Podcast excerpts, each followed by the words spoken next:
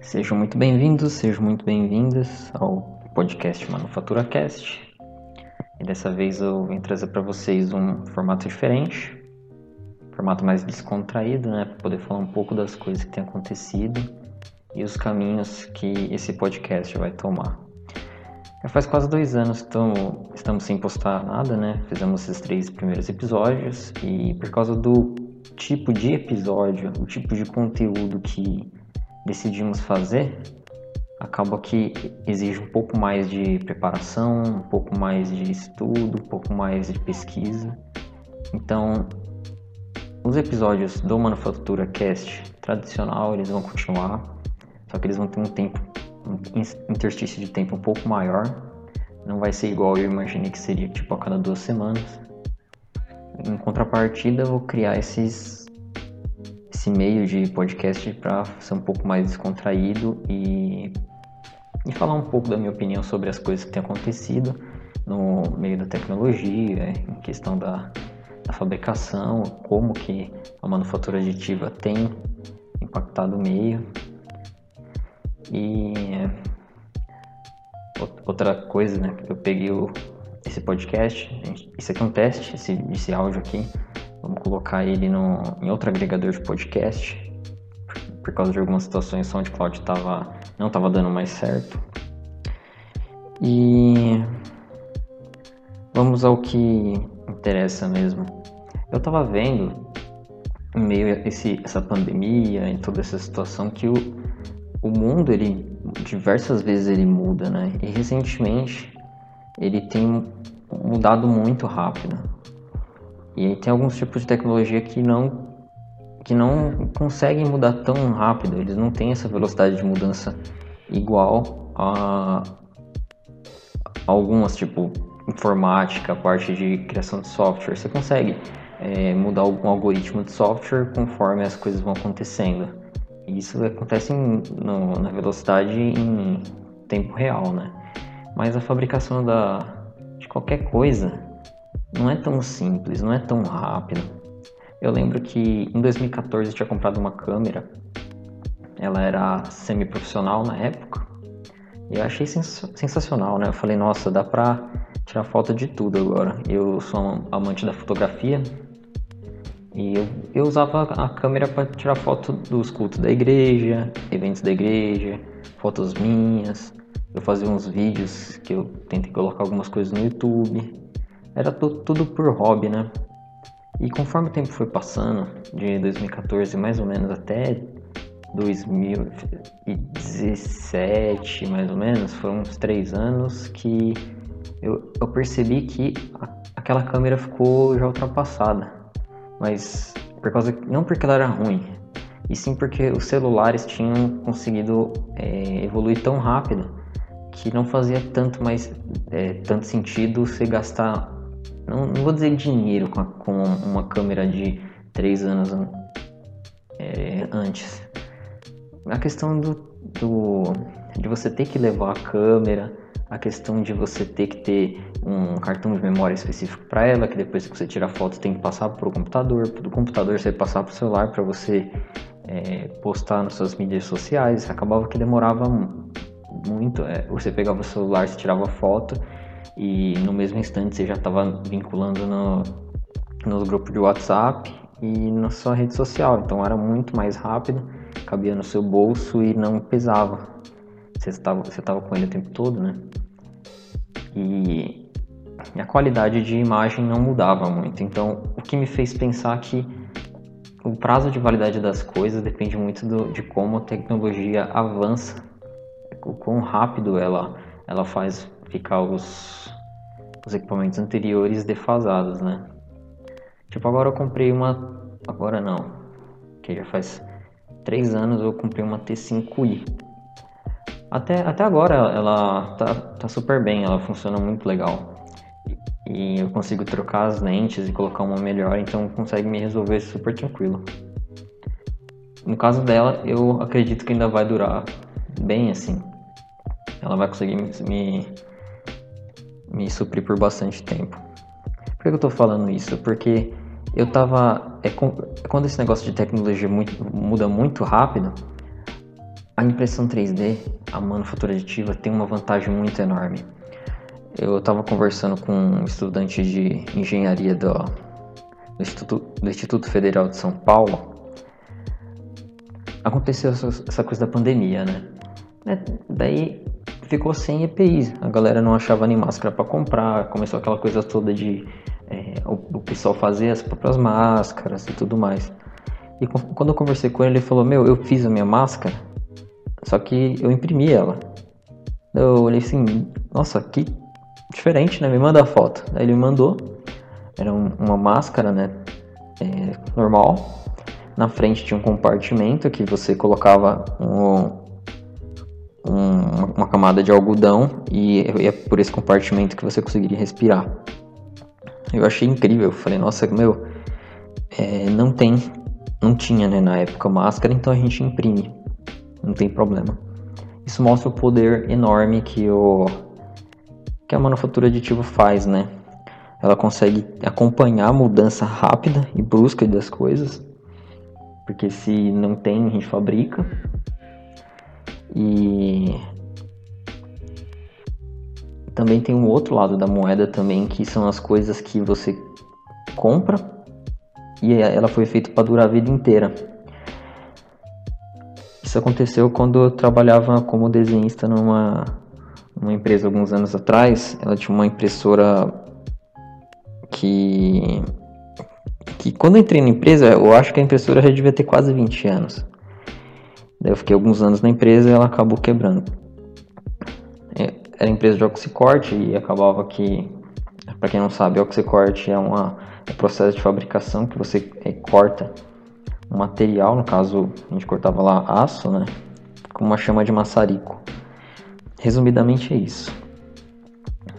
Daí lá, lá a gente usava impressora porque a gente desenhava o, a peça que a gente ia cortar e usavam uma máquina que eles chamavam de, de fotocélula, que é basicamente uma máquina pantográfica, que, é, que ela lê o desenho por um, um lado e do outro ele replica a mesma, o mesmo desenho com, uma, com, com a chama de maçarico em cima da chapa e acabava que a leitura do desenho saía na chapa cortado. Então a gente desenhava no AutoCAD, né? E mandava imprimir e o que imprimia, a gente mandava na máquina, e a máquina lia e, e cortava a peça. E essa impressora, então, era, era bem simples assim, a, a questão de, do funcionamento. Era só apertar o botão e ela imprimia. Só que era uma impressora muito grande. Pra você ter uma ideia, é, ela, ela imprimia o tamanho máximo dela era 914 milímetros de, de largura e o comprimento era praticamente infinito. Enquanto tivesse papel, ela imprimia. Porque o papel a gente comprava num rolo, esse rolo vinha em. Eu não lembro bem, faz alguns anos. Eu, eu acho que era uns 20 a 50 metros, eu não tenho certeza. Então eu colocava o rolo lá e mandava imprimir. E depois que imprimia o desenho que você queria, a própria máquina aí cortava o papel, né? Aí você pegava e usava do jeito que você queria. Daí voltando ao, ao caso da, da manufatura aditiva, depois de 20 anos de uso, a um braço, vou colocar em braço, né? O dispositivo que, que era usado para segurar o rolo de, de papel, que era pesado até, quebrou um lado. Daí quando a gente foi entrar em contato com a, com a fabricante para fazer a manutenção e tudo mais, não existia mais aquela, aquela impressora, né? Visto que já, já tinha, tinha sido comprada 20 anos atrás. E não dava para consertar, porque não tinha peça no mercado. Eu ficava pensando, poxa, dava para imprimir, dava para fabricar essa peça. Porque ela era de plástico, então era só colocar outra, mas não tinha no mercado. E eu creio que se fosse por qualquer outro processo de fabricação, é, você criar um molde, injetar e tudo só para fazer uma peça é um valor que não, não compensa. É muito melhor comprar outra, outra impressora. E foi o que aconteceu. Compraram outra impressora. Na época o valor foi 18 mil reais. E quando, quando chegou eu ficava pensando, nossa, por causa de uma pecinha de plástico, é, teve, teve que gastar 18 mil reais para comprar uma outra impressora. Tudo bem, aquela outra impressora é sensacional, é, mas a, a anterior também dava conta. E, e a manufatura aditiva teria solucionado isso. A gente acabou não fazendo isso por, por força maior, né? Poder, por maior poder. Tem, por, por questões da pessoa ter decidido comprar outra e não ter feito uh, o que eu achei que era para fazer, então comprar outro, sem problema nenhum. Acabou descartando aquele anterior. Mas isso me traz alguns, algumas coisas para pensar, algumas reflexões sobre o, o quanto ela consegue preservar até as coisas que, você, que foram feitas para durar a vida inteira, praticamente. Eu tenho um, um laminador manual que, de bancada que eu comprei. O vendedor fala mesmo que ele foi feito para durar a vida inteira. E supondo que passe 40 anos e a empresa, sei lá, deixa de existir, num, tipo, qualquer coisinha que quebrar nele, eu fico fadado a, a, a, ter que comprar outro. Que não é, não é um problema, mas depois de 40 anos de uso a coisa já se, já se pagou mais algumas vezes, né? Mas a manufatura aditiva tem um bom poder de, de continuar mantendo a vida do, do produto, né? Porque você pode fazer o que você, o que você quiser, você desenha imprime. É incrível. Eu é sensacional. Tanto que você pode imprimir qualquer coisa. Eu, eu já vi casos, e hoje não é tão, tão, tão fora da realidade, de desenhista de joias. O, o desenhista pega um software que seja Rhinoceros, Rhinogold, Matrix, eles são usados para desenhar joias. E ele já faz a, a joia com, com a pré-cravação, né? Ou seja, já coloca as garrinhas no jeito para o cravador colocar a pedra. Depois de, mas ele não imprime direto na, no ouro ou na, na prata, como parece. Dizendo assim, até parece que seria dessa forma, mas não. Ele imprime num, numa resina calcinável e depois, depois de, de imprimir, ele coloca esse, essa peça num, num recipiente. Ele enche esse recipiente com com gesso, um, um gesso lá específico deles, e depois coloco no forno e daí o, o forno faz com que o essa resina que foi impressa ela, ela evapore basicamente e você só tenha o molde daí ele daí com o molde eles é, injetam o, o metal que seja prata ouro é mais difícil eles usarem isso em bijuteria porque acaba que não compensa o tempo que você gasta é, para poder imprimir não, não vira. Eles usam outros métodos para fazer a questão da bijuteria, mas em peças que são individuais, que o cara tem que desenhar uma só, imprimir aquela uma não acaba que não compensa. Daí eu lembro que já te, que teve discussões quanto ao ao valor de uma peça artesanal por causa disso, porque Aí começa aqui. É, você vê no mercado um, uma, uma peça linda de, de anel, cheio de, de cravação e tudo mais. Que quando você faz pela manufatura aditiva, você termina em algumas horas. Mas quando você fosse fazer isso manualmente, você ia gastar alguns dias. No, no pior, no pior dos casos, né? E eles ficavam questionando o valor do, do manual e o valor de algo feito com a máquina, né? E o que me faz pensar que, que são mercados diferentes, são clientes diferentes. Tem um tem um Orives que eu admiro muito, ele é o Pablo Cima de Vila. Ele ele, ele é atleta paralímpico, já foi né, na época dele ganhador de medalhas, mas ele a profissão dele mesmo é fazer joias.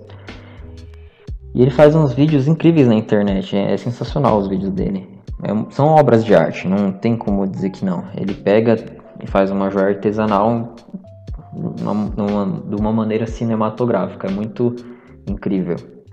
Só que ele também faz com, com impressora, eu já encontrei vídeos dele fazendo isso e não tem problema nenhum. Só que o valor que ele cobra de um para o outro é totalmente diferente. O valor que, que ele cobra para um, se você for no site dele, para um anel de prata com feito por uma impressora 3D e, todo aquele processo que eu falei, é, é, quase o valor de mercado daqui do Brasil, de, um, de uma peça normal. Não, não tem muita diferença de preço. Mas quando entra no, na parte artesanal, eu vi um anel dele que é um, que é um veio de um vídeo que ficou viralizou. Eu não sei quantos milhões de views deve estar agora, mas da última vez que eu vi, já faz tipo um ano, um ano e pouquinho, um ano e meio, devia ter 24 milhões de acessos. É, ele pegava uma porca e, e através dessa porca ele fazia um anel incrível. Ele pegava, cortava a porca, depois ia, lixava, limava e tudo e fazia. O, o anel ficava muito, muito, muito lindo. Eu mostrava no vídeo e ele vendia aquilo por 24 mil reais. Só porque, não vou dizer só, mas porque foi feito pelas mãos dele, então o valor não estava mais atrelado ao, ao, ao material e sim ao artista. Então virou mesmo uma obra de arte. Tanto que era, uma, era um anel que era de latão, né? Ele, porque a, a porca era de latão.